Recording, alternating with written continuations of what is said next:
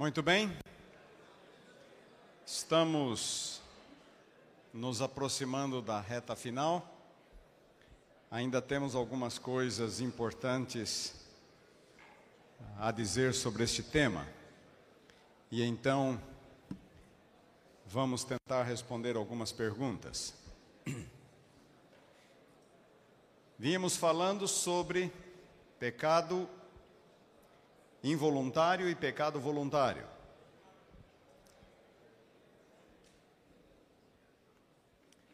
Eu dizia que muita gente se preocupa em querer saber quem é o homem de Romanos 7, 14 a 25. E eu estou dizendo que a pergunta mais importante não é quem é o homem, mas qual é o pecado. E qual é o pecado de Romanos 7, 14 a 25? Pecado involuntário. E eu estou dizendo que a Bíblia faz uma diferença muito grande entre pecado voluntário e pecado involuntário. E eu não preciso repetir tudo o que eu já falei. Pecado voluntário é o pecado da escolha. Como é que eu defini pecado voluntário? Sei que é pecado, posso evitar, mas não quero evitar. Portanto, é o pecado que eu escolho pecar. Por sua vez, o pecado involuntário é o pecado da natureza. É aquele pecado de Romanos 7, 14 a 25. Eu não quero, mas eu cometo.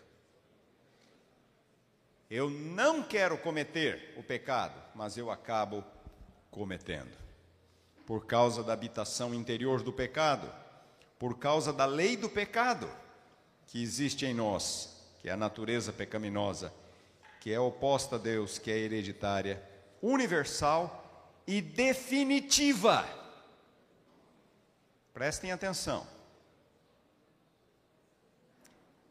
Recebi várias perguntas com a mesma pergunta.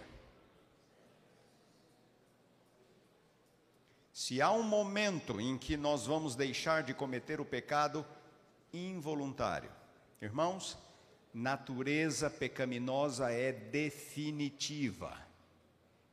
Enquanto tivermos nesta vida, nós a teremos, até a glorificação, até a volta de Jesus. Somente então, o que é corruptível se revestirá da incorruptibilidade, o que é mortal se revestirá da imortalidade natureza pecaminosa é definitiva nesta vida. E de acordo com Romanos 7, 14 a 25, é natureza pecaminosa que impede perfeita obediência à lei de Deus. Algumas perguntas aqui, eu já vou, já vou me antecipar. Obediência perfeita, nunca, até os dias de Paulo. Três perguntas Perguntavam sobre Enoque. Se Enoque pecou. Ué, basta ler Paulo. Não há um justo sequer. Em Romanos capítulo 3, versículo 10, Paulo olha para trás. Ele faz um balanço da história. E no seu balanço da história, Paulo diz: não há um justo sequer. Os heróis da fé de Hebreus 11. Me diga, me aponte um que nunca pecou. Irmãos, o que torna um crente um filho de Deus, uma pessoa num filho de Deus, não é ele nunca ter pecado, mas é ele crer em Jesus Cristo como seu Salvador pessoal. A todos quantos o receberam, deu-lhes o poder de serem feitos filhos de Deus, a saber, os que creem no seu nome. João 1,12. Os que nos o que nos torna filhos de Deus. Não é vitória sobre o pecado, é fé em Jesus, receber Jesus pela fé na alma. Em Romanos 3:10 a 18, Paulo faz um balanço da história e ele diz: não há um justo sequer. Até os seus dias, Paulo não podia encontrar, não encontrou ninguém que não fosse pecador. Não há justo, nenhum sequer. Todos se extraviaram, a uma se fizeram inúteis, não há quem faça o bem, não há um sequer. Romanos 5, pela desobediência de um só homem, todos se tornaram pecadores. Todos. Esta é a realidade da humanidade. Nenhum herói da fé já disse isto. E ali estão Enoque e Elias. Porque Enoque e Elias? Porque há muitos que dizem que para ser trasladado, nós precisamos vencer o pecado. Enoque e Elias pecaram e mesmo assim foram trasladados. Moisés pecou, foi ressuscitado e hoje está no céu. A Bíblia não fala, irmãos, de ninguém que não tenha jamais pecado, exceto o próprio Jesus. É a lei do pecado de que Paulo clama por livramento. É a natureza pecaminosa. Miserável homem que sou, quem me livrará desta natureza pecaminosa? Paulo não quer pecar, ele quer obedecer, ele quer fazer a vontade de Deus. Eu sei o que é certo, mas eu não consigo, eu me esforço, mas eu caio. É o pecado que habita em mim. Miserável homem que sou, quem vai me livrar desta natureza pecaminosa? Quem vai me livrar? Esta é uma pergunta retórica. Porque, na verdade, não existe solução para a natureza pecaminosa nesta vida. Existe solução para o pecado involuntário, não para a natureza pecaminosa. Nós continuaremos com a natureza pecaminosa.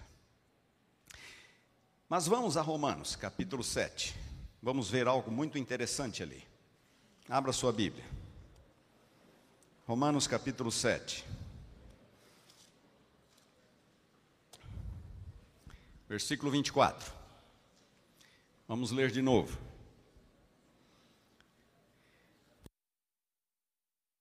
Já abriram? Desventurado homem que sou, quem me livrará do corpo desta morte? Agora prestem atenção no versículo 25. Graças a Deus, por Jesus Cristo nosso Senhor, de maneira que eu de mim mesmo, com a mente, sou escravo da lei de Deus, mas segundo a carne, sou escravo da lei do pecado. Prestem atenção no versículo 25. Por que é que Paulo dá graças a Deus? No 25. No 24 ele exclama: Miserável homem que sou, quem me livrará desta natureza pecaminosa? No 25 ele agradece a Deus, mas prestem atenção. Prestem atenção. O que é que muda do 24 para o 25? O que é que muda?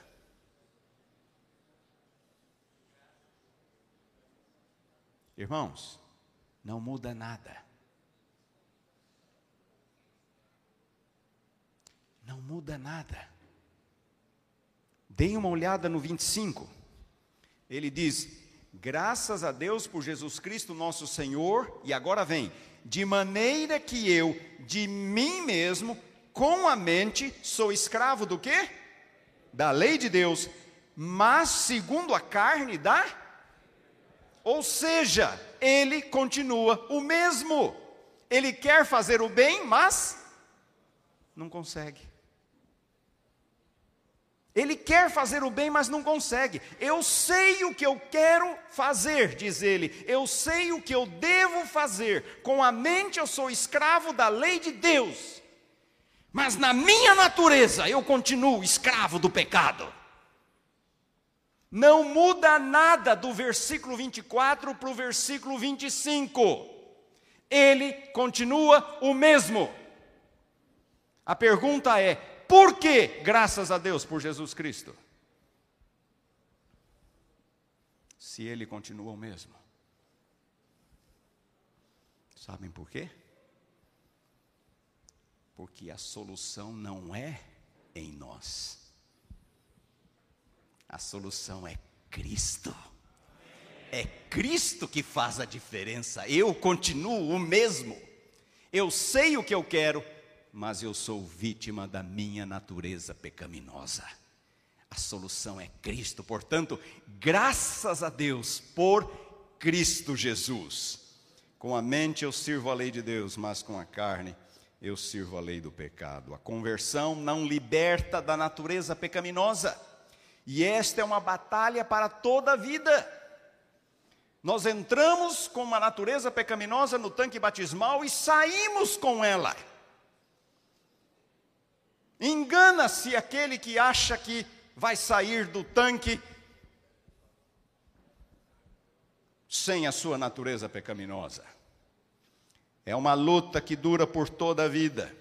É uma realidade constante. A tensão entre essas duas naturezas não acaba do lado de cada eternidade. Senhor White, em Atos dos Apóstolos, páginas 314 e 315. Paulo sabia que sua batalha contra o mal não terminaria enquanto ele tivesse vida.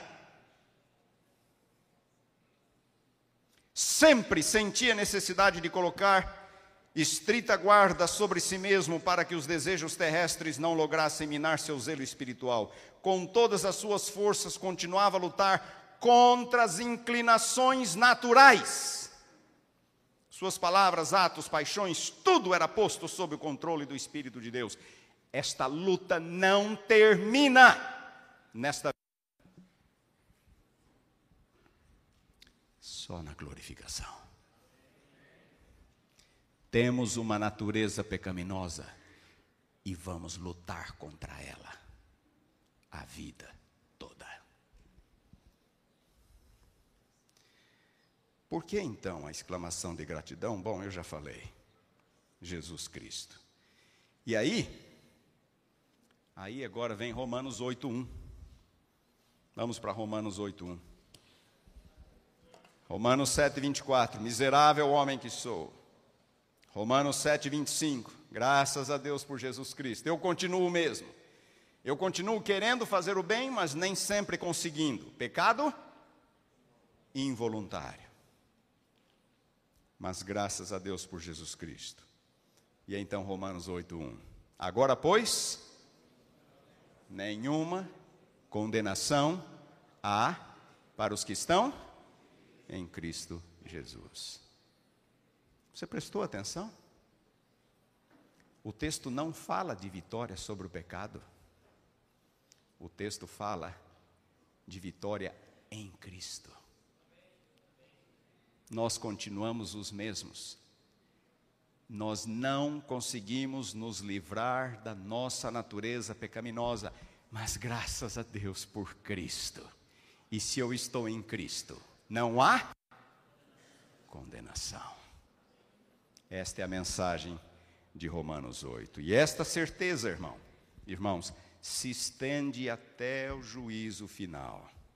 Vamos dar uma lida. Romanos 8, 31 a 39. Abram a Bíblia. Que diremos, pois? Pergunta Paulo. À vista destas coisas. Que diremos? Que vai acontecer conosco? nós continuaremos com uma natureza pecaminosa, continuaremos fazendo o que não queremos, de vez em quando vamos cair, o que vai acontecer no juízo? A resposta de Paulo: se Deus é por nós, quem será contra nós? Aquele que não poupou seu próprio filho, antes por todos nós o entregou, porventura não nos dará graciosamente com ele todas as coisas? Quem intentará acusação contra os eleitos de Deus? é Deus quem os justifica. Paulo não está dizendo quem tentará acusação contra os eleitos de Deus, pois eles alcançaram vitória absoluta sobre o pecado. Não é isso que Paulo está dizendo. Paulo está dizendo: quem vai acusá-los? É Deus quem os justifica. Quem os condenará? É Cristo Jesus quem morreu, ou antes quem ressuscitou, o qual está à direita de Deus e também intercede por nós. A senhora White diz no livro Desejado de Todas as Nações que Jesus, nosso advogado, nunca perdeu uma causa. Nunca perdeu uma causa. E aí Paulo termina esse capítulo. Quem nos separará do amor de Deus? Quem nos separará do amor de Cristo? Tribulação, angústia, perseguição, fome, nudez, perigo, espada. 37. Em todas as coisas somos mais do que vencedores por meio daquele que nos amou. Porque eu estou bem certo de que nem morte nem vida, nem, o, nem, os anjos, nem os principados, nem as coisas do presente, nem do porvir, nem poderes, nem altura, nem profundidade, nem qualquer outra criatura poderá separar-nos do amor de Deus que está em Cristo Jesus, nosso Senhor. Queridos, nós precisamos aprender a confiar mais em Deus. Precisamos aprender a confiar mais em Deus. Isto é justificação pela fé. Quando estivermos revestidos com a justiça de Cristo, diz a senhora White, não teremos prazer no pecado. É o homem de Romanos 7. Eu não quero pecar não teremos prazer no pecado. Se nossa conversão é autêntica, nós não teremos prazer no pecado, pois Cristo está operando em nós. Aí ela diz assim: poderemos cometer erros. Que pecado é este? Involuntário. Ela não está dizendo que nós estamos liberados por um pecadinho de vez em quando, não. Ela está dizendo que nós não vamos querer pecar, não teremos prazer no pecado, mas poderemos cair. Temos uma natureza pecaminosa, poderemos cair, mas haveremos de odiar o pecado que causou os sofrimentos do Filho de Deus.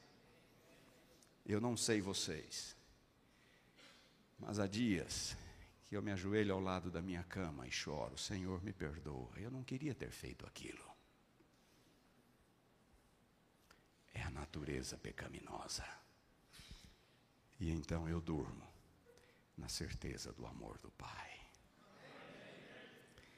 Há aqueles que experimentaram o amor perdoador de Cristo e que realmente desejam ser filhos de Deus, mas compreendem que o seu caráter é imperfeito, sua vida faltosa, estão ao ponto de duvidar se seu coração foi de fato renovado pelo Espírito Santo.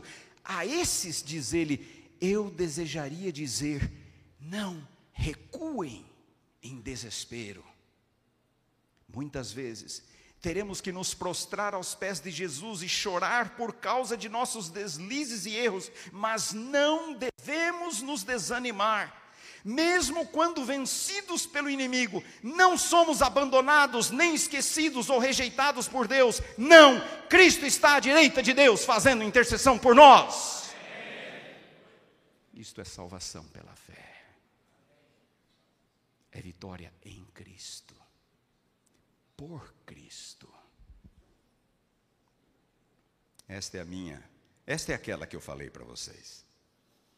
A pena da inspiração, diz Ellen White, fiel à sua tarefa, nos fala dos pecados que derrotaram Noé, Ló, Moisés, Abraão, Davi, Salomão e que até mesmo o forte espírito de Elias naufragou quando tentado. A desobediência de Jonas, a idolatria de Israel, são registrados nas páginas bíblicas com absoluta fidelidade. A negação de Pedro de Cristo, a dura contenda entre Paulo e Barnabé, os fracassos e as enfermidades dos profetas e apóstolos, está tudo lá O Antigo Testamento não esconde nada, está tudo lá. Os heróis da fé de Hebreus 11, todos os pecados deles estão lá, registrados, escancarados. Por quê?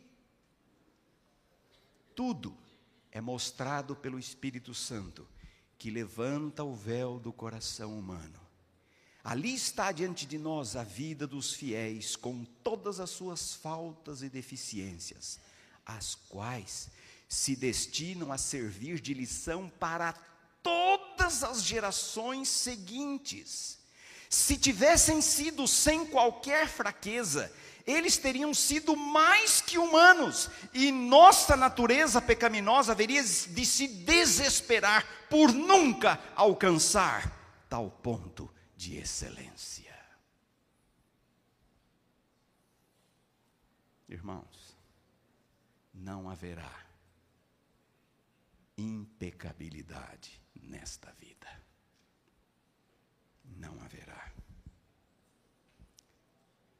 Embora os seguidores de Cristo possam pecar, pecado involuntário, eles não se submetem ao controle do mal. Pecado voluntário. Não se submetem ao controle do mal. Esta é a minha favorita. Se alguém que diariamente comunga com Deus se desvia do caminho, se deixa de olhar firmemente para Jesus por um momento, não é porque peque deliberadamente pois quando percebe o seu erro, volta de novo, apressa-se a olhar para Jesus, e o fato de haver caído não o faz menos querido ao coração de Deus.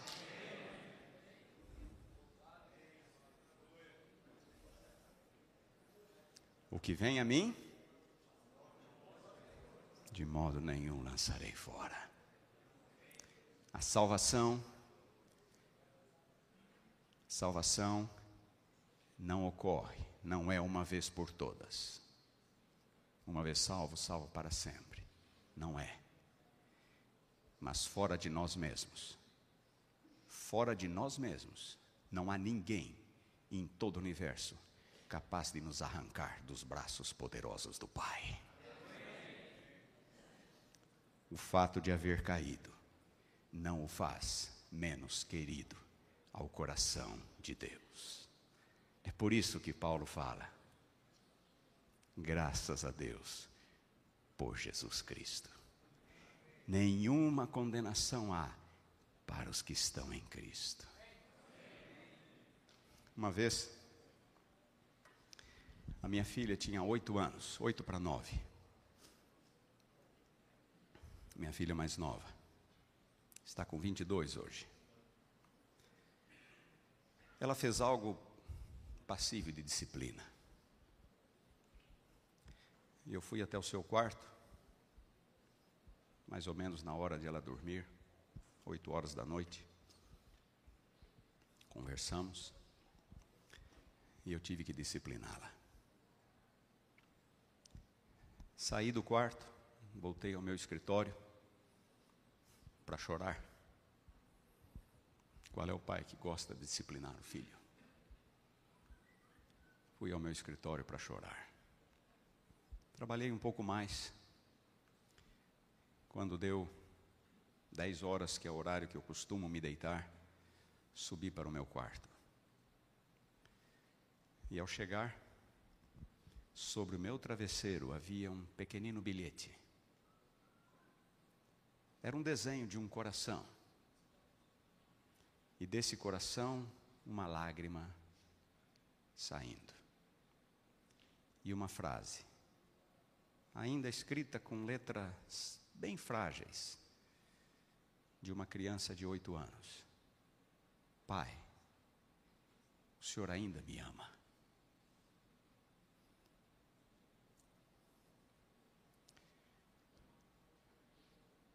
Recobrei o fôlego fui ao quarto da minha filha.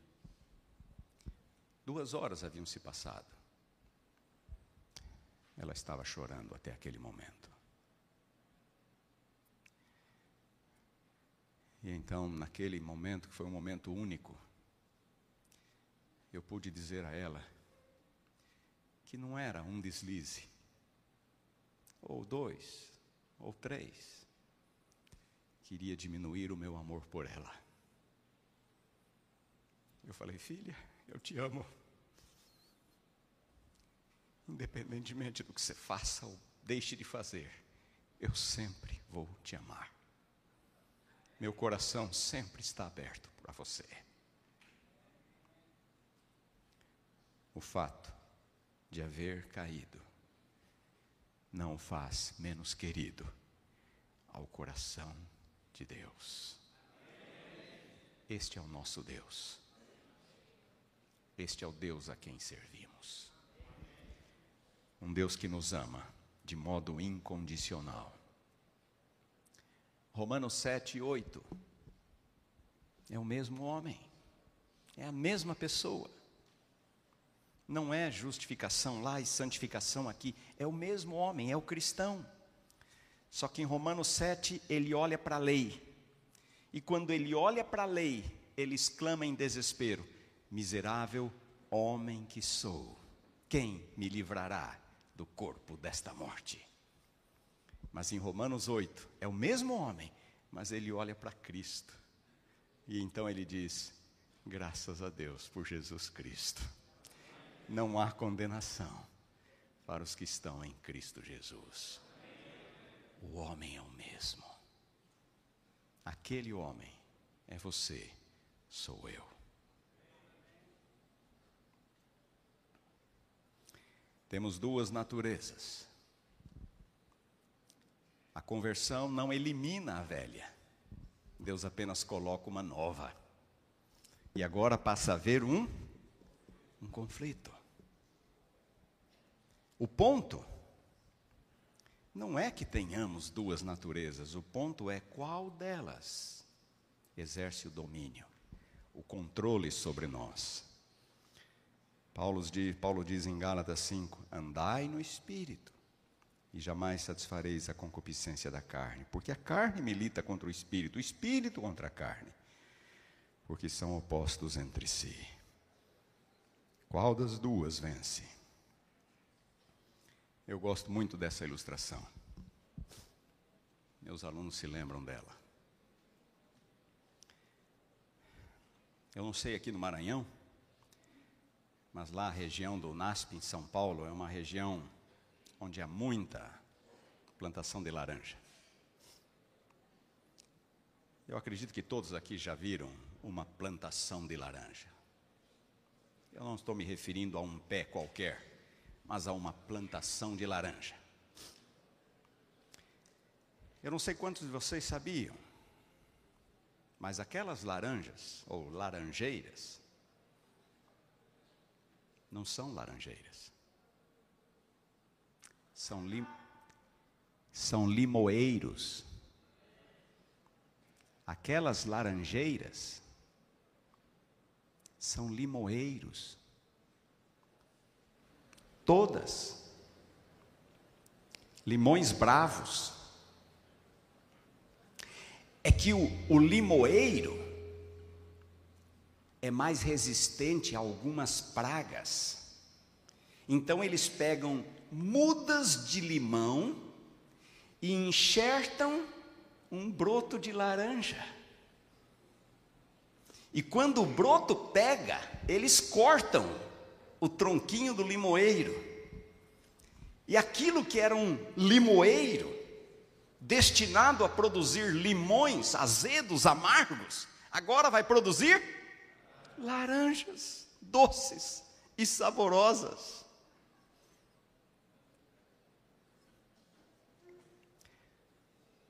Mas o, o jardineiro tem que cuidar, porque o broto do limoeiro ele vai vai querer brotar. E ele corta de novo. Para que a laranjeira cresça e produza laranjas doces e saborosas. Irmãos, vocês e eu somos limoeiros. Temos uma natureza ruim, que em si mesma produz limões azedos, amargos, as obras da carne. Deus não muda nossa natureza, mas Ele implanta uma nova, Ele coloca um broto de laranjeira, é a nova natureza. Quem faz a laranjeira crescer não somos nós. João capítulo 15: Meu pai é o agricultor. Não somos nós, é Deus. É Ele quem opera em nós o querer e o efetuar. Qual é a nossa parte na obra da santificação? A nossa parte é escolher o que nós queremos para a nossa vida. Esta é a nossa parte. Eu vou ilustrar. Cada manhã, quando acordamos, nós começamos a fazer escolhas. Eu vou para o meu celular e eu escolho o que fazer com o celular. Eu vou para o computador e eu escolho que sites visitar. Eu vou para a televisão e eu escolho que canais assistir. Eu saio para a rua e eu escolho com quem eu vou me associar, a que lugares eu vou, o que eu vou comer, o que eu vou beber, que músicas eu vou ouvir. Eu escolho.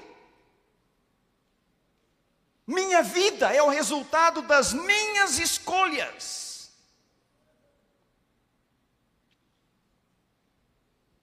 E as minhas escolhas determinam se eu vou produzir limões ou laranjas. As minhas escolhas determinam se eu vou alimentar o limoeiro ou a laranjeira que existe em mim. Quais são os sites de internet que você visita? Quem são os seus amigos? Onde você vai nas suas horas vagas? Que canais de televisão você assiste? Até que horas da madrugada? Quanto tempo você gasta lendo a Bíblia? Orando, testemunhando de Deus para os outros. E depois procura o pastor, pastor cair, não sei como.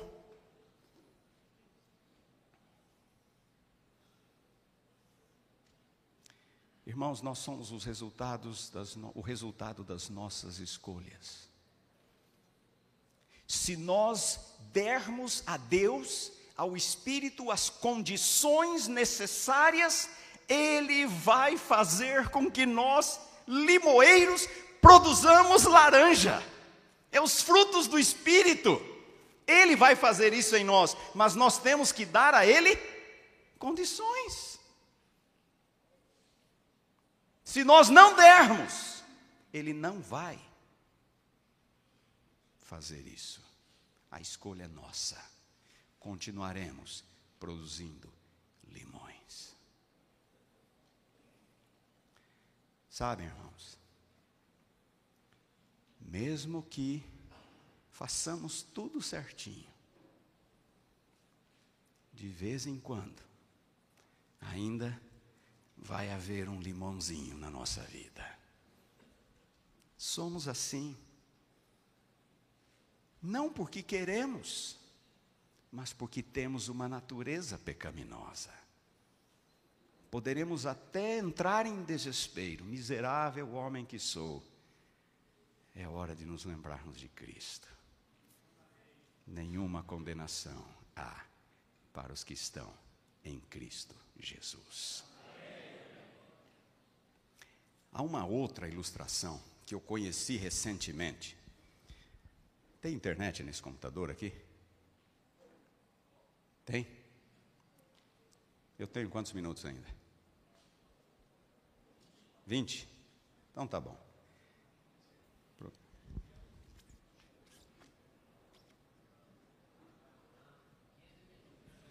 Quinze?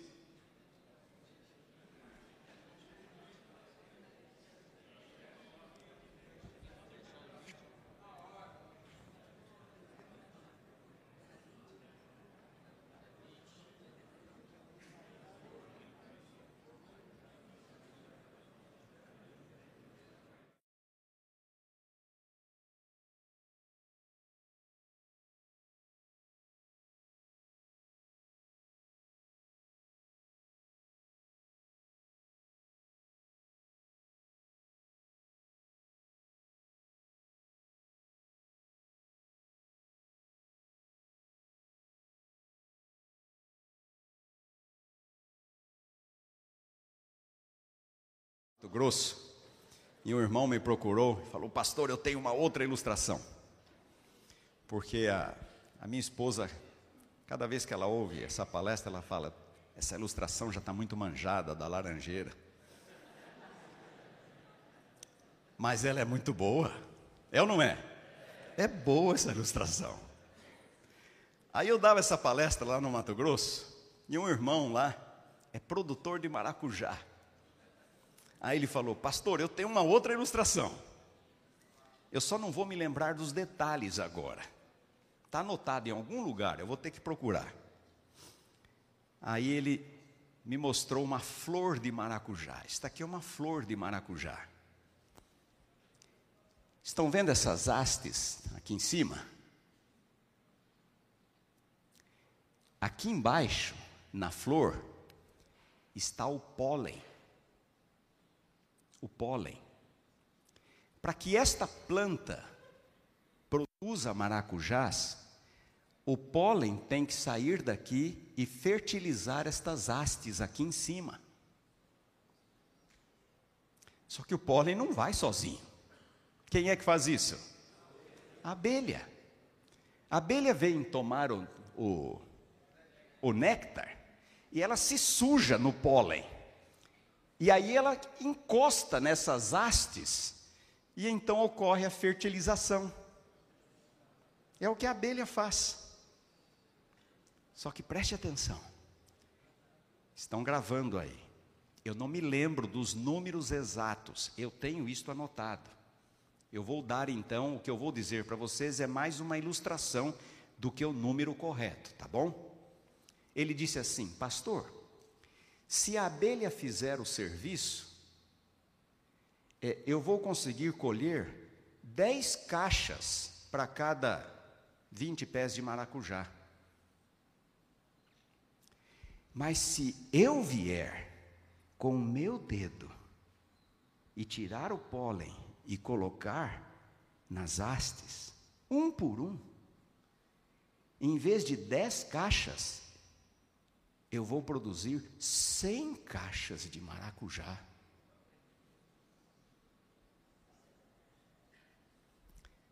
Deixe o dedo do Espírito fertilizar a sua vida espiritual. E sua produção de frutos do Espírito será abundante. Abundante mas nós temos que dar condições para que o Espírito faça isso em nós. Quando que eu como que eu faço isto? Estudando a Bíblia, orando, testemunhando de Cristo.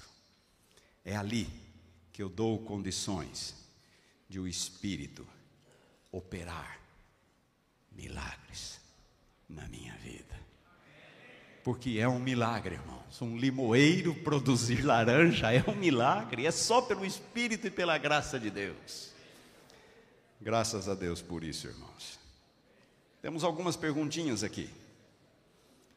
E tem umas três perguntas aqui idênticas. Vamos nós continuar pecando depois do fechamento da porta da graça?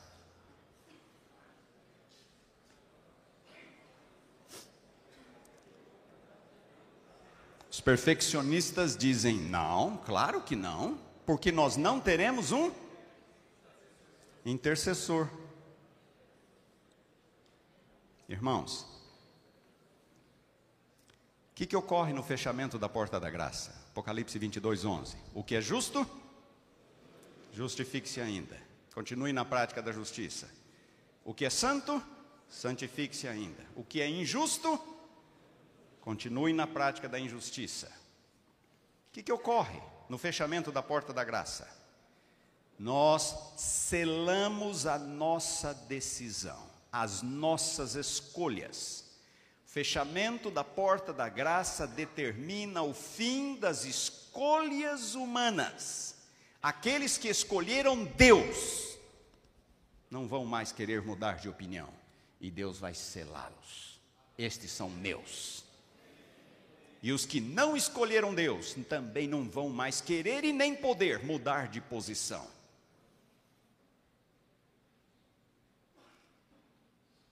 Não vamos pecar mais. Qual pecado?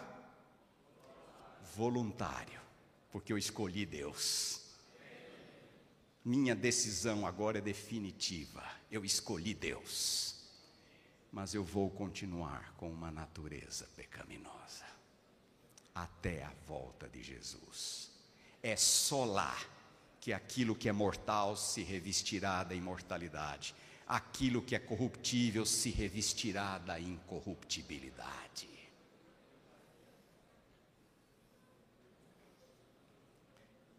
Ficou claro isso, irmãos?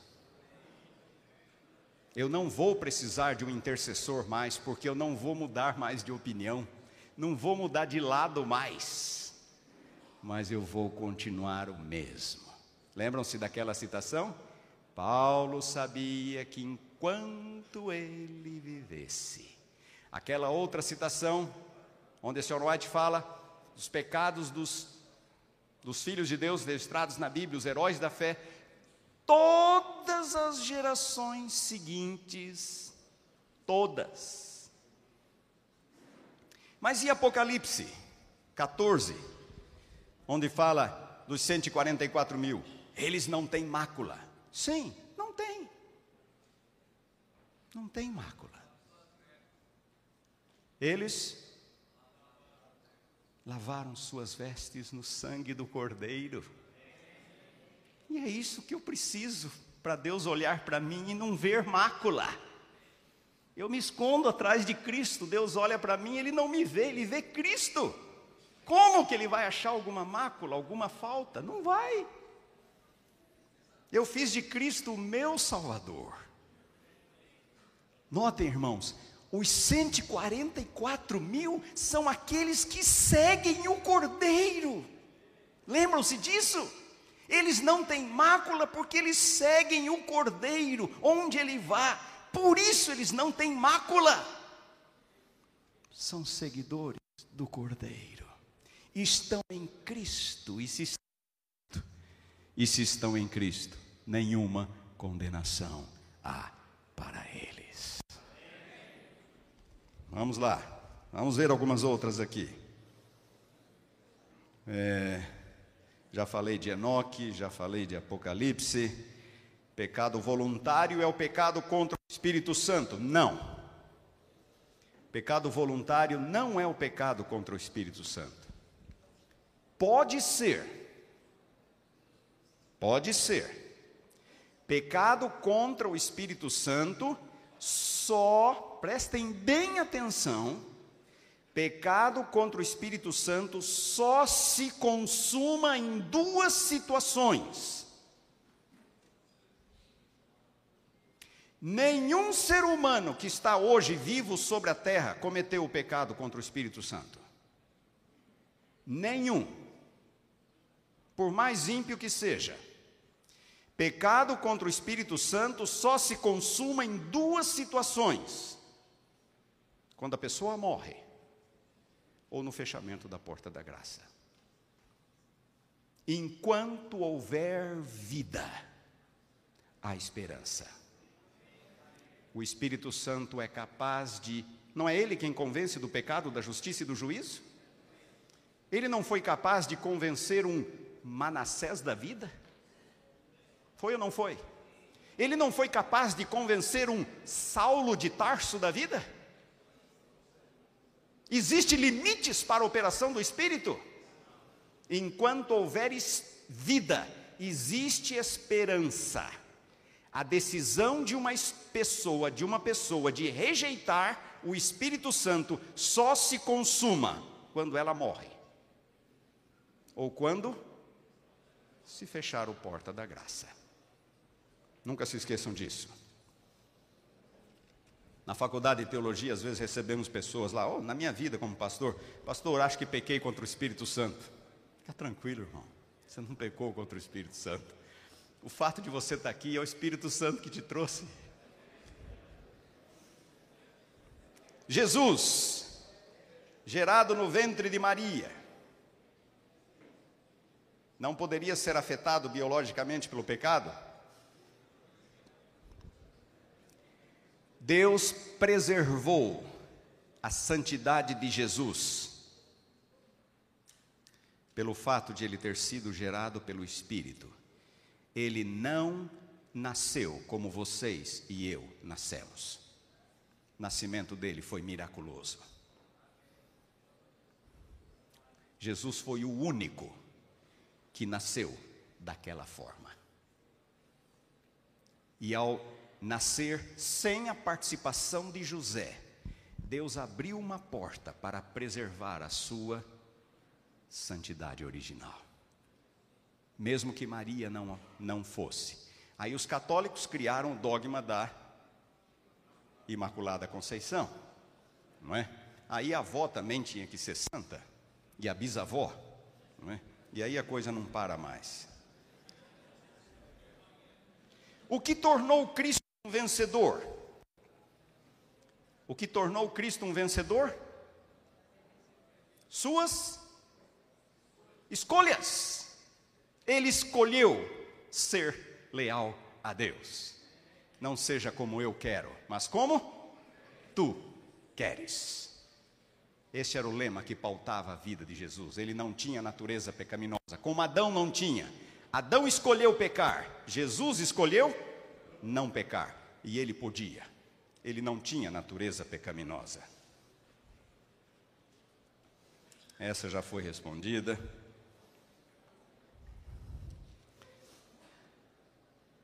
Pecado involuntário pode ser repetido? Pode. Pode. Pecado involuntário não ocorre necessariamente uma vez. Ele pode ser repetido. Ele só tem que ser involuntário. Algumas pessoas não gostam disso. E aí elas dizem assim: Pastor, esse discurso é perigoso. Esse discurso é perigoso. Aí um membro da minha igreja lá trai a mulher e então chega para a igreja e diz: Irmãos, foi involuntário.